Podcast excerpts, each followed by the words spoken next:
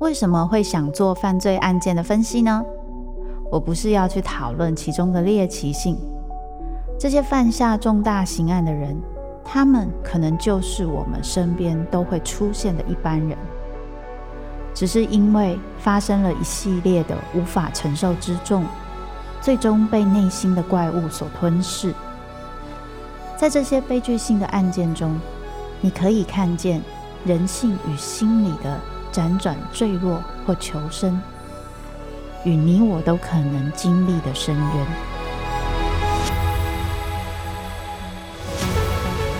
我是周慕姿，我的全新订阅节目《周慕姿读犯罪脚本》，被恶魔追逐的人，带你从心理学的角度探索人性的黑暗面。以及他们内心始终没说出口的挣扎。现在就到 Apple Podcast 以及静好听，搜寻周慕之读犯罪脚本，被恶魔追逐的人。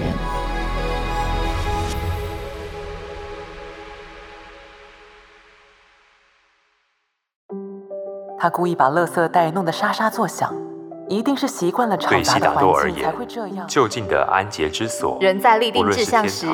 往往都是不知全貌的。往圆山饭店的通路上已经车水马龙，有些像汽车。在行进中陪伴，在独处时对话，随时随地用声音滋养生活。一周听一本有声书，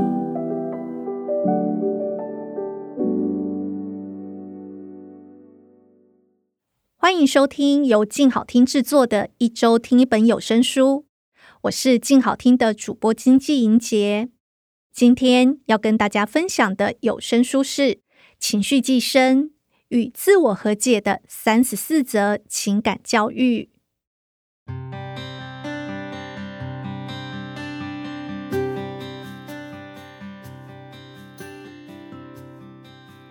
你有没有遇过这样的状况呢？跟父母分享快乐，结果快乐消失了。跟父母倾诉烦恼，结果你的烦恼加倍了。我的父母，他们就是这么习惯使用否定句的人，以至于我们家的亲子关系就像在踩地雷一样。即使我已经迈入不惑之年了，还是时不时引爆，真的是旧伤未愈，新伤发。这样的我在读《情绪寄生》时，实在很难不对号入座。因为作者同时也是咨商心理师许浩宜，他用了大部分的篇幅来描述他与父母之间一直以来的相爱相杀。这样的情节跟我家可以说是不相上下，而我的遭遇应该就是书上所谓的反向效应吧？用相反行为来掩饰真实的感受，又或许是刺猬效应。刺伤彼此是为了学习适当的靠近。比较特别的是呢，情绪寄生不同于一般的心理励志书，许皓宜他在书中并没有给出明确的答案或解决方法，他是透过一个又一个的案例故事，细细刨出我内心底层最深的那道伤口，然后用一种类似老子无为而治的方式。让我自己去剪掉那道紧紧寄生在我与父母之间的锁链。许皓宜在最后一章写下这样的一段话：当我们能够从原本觉得伤痕累累的原生家庭中重新找回一些美好，对我们未来的人生将有难以想象的修复作用。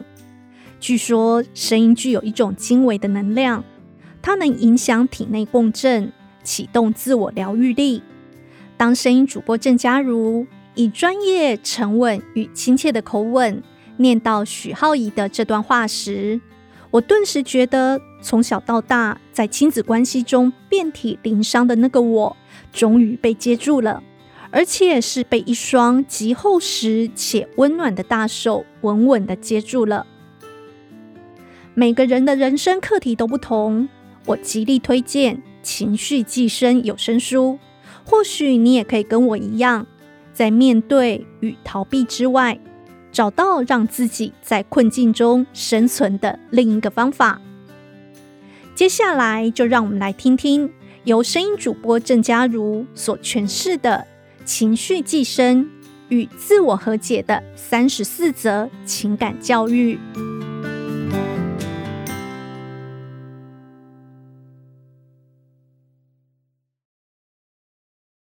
情绪寄生与自我和解的三十四则情感教育，作者许浩宜，远流出版，由郑嘉如为你读书。柔焦效应，美化过去，变成无法忘怀的回忆。和情绪对话，我用柔焦镜片来纪念你。记忆我们不够靠近的距离，带着缺陷的回忆卷入那片柔美的模糊，逐渐淡出现实的清晰，变成我心里期待留下的那个版本，陪伴现在过得不够好的我，幻想自己曾经还有过这种可能。嗯，一种甜美的自我安慰。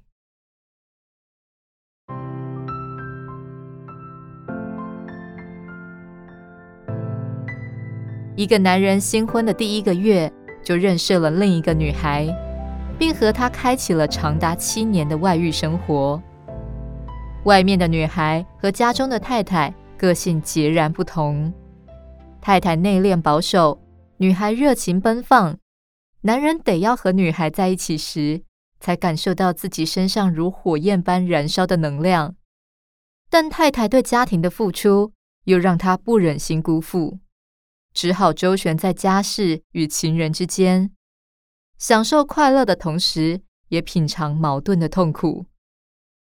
男人的太太接连怀孕，打翻了外遇女孩的醋坛子。一场飞车追逐后，女孩出车祸。出院后，告诉男人自己的生育功能出了问题，未来的下场是不孕。女孩留下这样的讯息后，就不告而别。消失的无影无踪。男人不疑有他，内心追悔莫及，便寻不着情人的踪影。男人逐渐消沉，了无生气。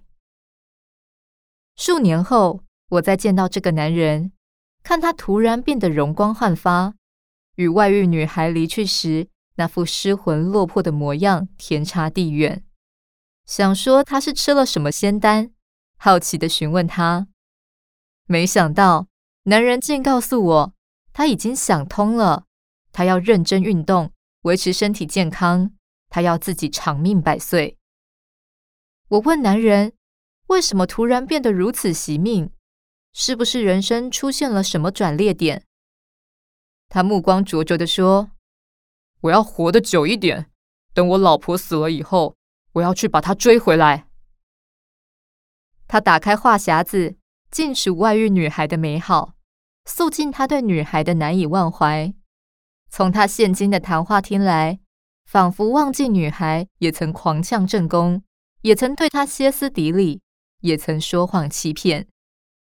他对过去的美化令我翻白眼，但心里又感叹，这不过是另一种情绪的惯性罢了。将痛苦的经验给柔焦处理。看不见真实，心就不会感到那么刺痛。如此一来，苦情的人生也可以很美，得不到的感情才是最真。在生活中，与男人类似的例子不胜枚举。转换跑道的人来到新工作后，发现不如原先预想般美好，于是心里开始想着：如果我当初没离开那里。我现在也完全忘记，当初明明就是旧公司搞得自己痛苦莫名，才会做出离职选择。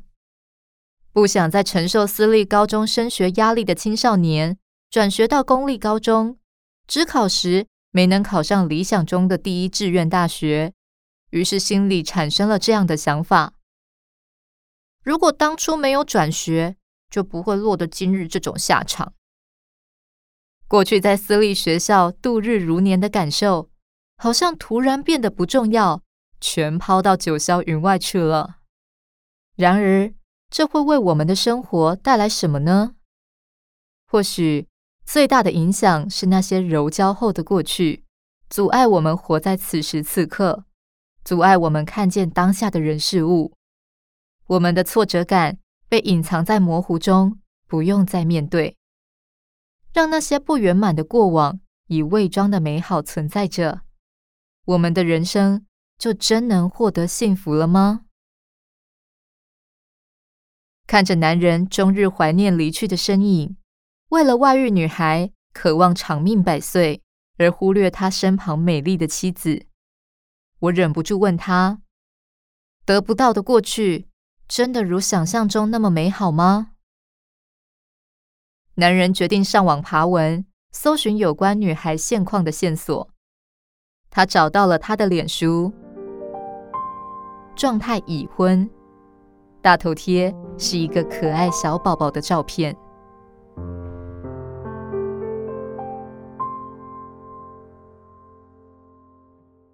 名词解释：柔焦效应。当我们对现实生活不满意时，会透过对已经逝去的人事物的美化与怀念，来安慰自己曾经也有顶尖幸福的可能。精神分析大师克莱恩曾经提出，婴儿出生几个月后，因为内在心智还未成熟到可以体会周围环境刺激发生的逻辑。比方说，为何前一刻还温柔喂奶的妈妈，下一刻会大吼大叫？